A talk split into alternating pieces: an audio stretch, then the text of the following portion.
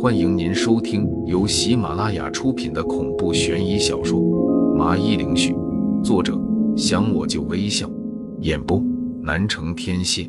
欢迎订阅。第二十八章世家。最后无奈之下，我只能妥协，因为我知道自己如果再和苏婉儿耗下去。恐怕到了晚上都没法到达罗峰山一步。上车之后，我没好气道：“你要想跟着去也行，答应我两个要求：一是绝对不能轻举妄动，二就是一切听我指挥。”切，谁说要去罗峰山了？你别自恋了。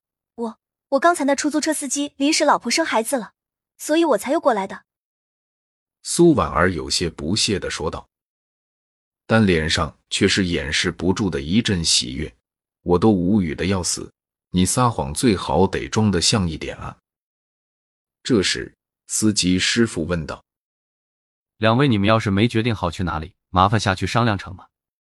我这还要去拉客呢，不能因为你们耽误了生意。”只见我和苏婉儿很有默契的喊道：“去罗峰山。”师傅愣了下。便立马发动了车子。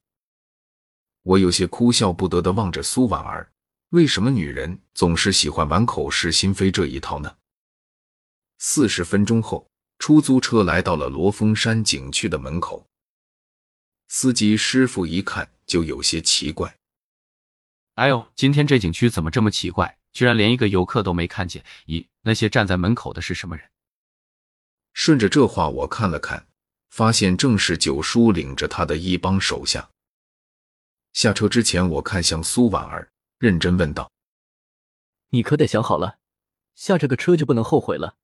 虽然有人会保护你，但这还是有一定风险的。确定不自己去购物逛街？”哎呀，啰嗦死了！怎么和个老妈子一样？苏婉儿白了我一眼，率先的下了车，这弄得我一阵无语。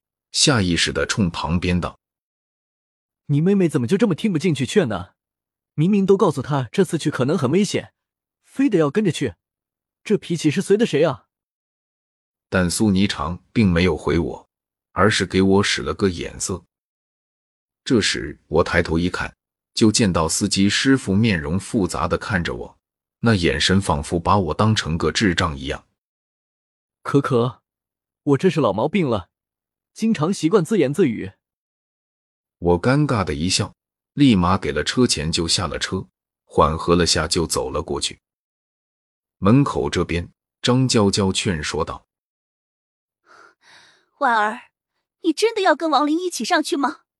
苏婉儿点了点头，笑道：“我去给他做个助手，总不能数钱我来，危险让他一个人面对吧。放心好了，我相信我和他都会没事的。”话都说到这份上了，张娇娇明白是没法劝闺蜜改变主意了。他们的话自然也是被我听见了，心里还别说有点小感动。没想到这苏婉儿还有点魄力。我们两个便一起来到了九叔这边，他一脸欣慰的说道：“自古英雄出少年，这话是一点都不错。昨晚是你第一个签。”早上也是你第一个来，现在是早上十点，你只需要待在明天这个时候，而且拿到玉牌，就算你胜出了。说着，他就让助手递给我们两个背包，说是里面有吃的，还有一些常用的工具。见他没有要补充的，我拿起背包便直接就走进门内。不一会。苏婉儿跟了上来，她一边背着背包，一边就好奇的问道：“王玲，你好像对这个九叔没什么好感，是因为什么原因吗？”我深吸了口气，缓缓道：“一个喜欢用金钱衡量生命的商人，有什么值得让人喜欢的？登山的路径也只有一条，当然了，被开发出来的也有羊肠小路，但是危险性就不得而知了。”我打算先走到山腰的位置看看，一方面是可以旅游参观下沿途的风景，另一方面因地制宜开始风水定位，看看整个山群之中哪个地方最有可能会有鬼庙的存在？来之前我搜索了下，发现这罗峰山自从被开发成景区后，总共出现过五次意外。第一次是十五年前，当时好像是一个地质勘探队来这边，过了一夜后，发现两个队员离奇失踪，至今下落不明。我感觉气氛有些沉闷，便主动的挑起了话题，开始介绍了起来。第二次是在十年前，据说是一个旅游团，在下午快下山的时候，发现少了五个人，一番寻找下没找到，就打电话叫来了搜索队，找了三天三夜，愣是也没找到。第三次是八年前，说是景区的三个保安巡逻的时候消失在了监控里。当我说完的时候，苏婉儿一脸幽怨的看着我，无语道：“你就不能说点开心的吗？”你说这些是想干嘛？是担心我不够害怕？我讪笑了两声，摸了摸后脑勺，解释道：“不是不是，就是这四周寂静的很，要是不说点什么，总感觉有点不自在。”他说的也没错，本来这次的行动就充满了危险和未知。刚才我说的那些其实也没多大用，最多就是让彼此的心里增加点负担罢了。唯一值得称赞的是，这环境还真不错，花圃弄得赏心悦目，树木也是长得青翠欲滴，空气仿佛都能闻到一股隐隐约约的甘甜。相比游客来说，我们就是没有固定要去打卡的地方，就是先一股脑的往上爬。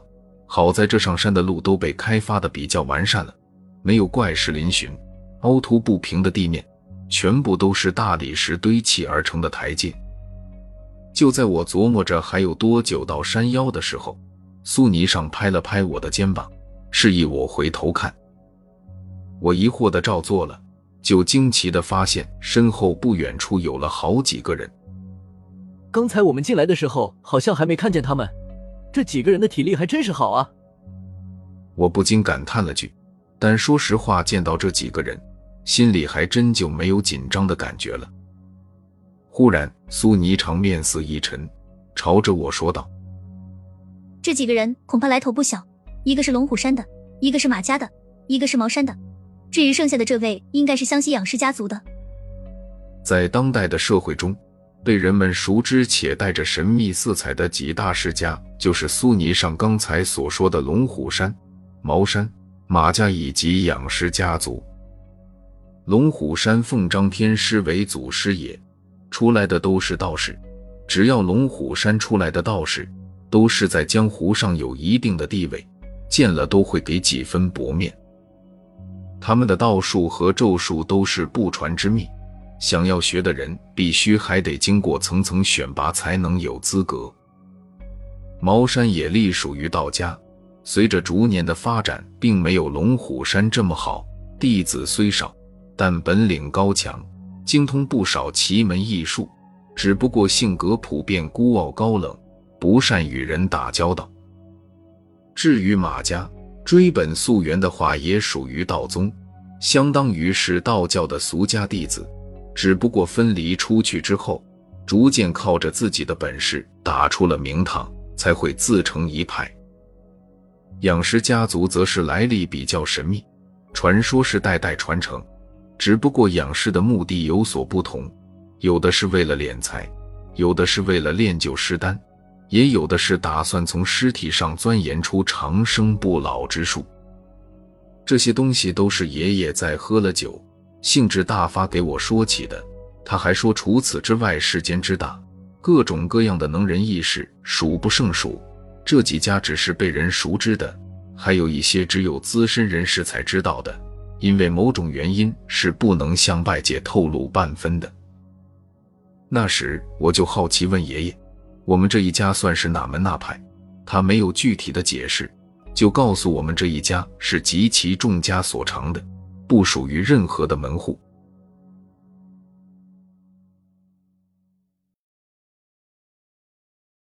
听众朋友，本集已播讲完毕，请订阅专辑。下集更精彩。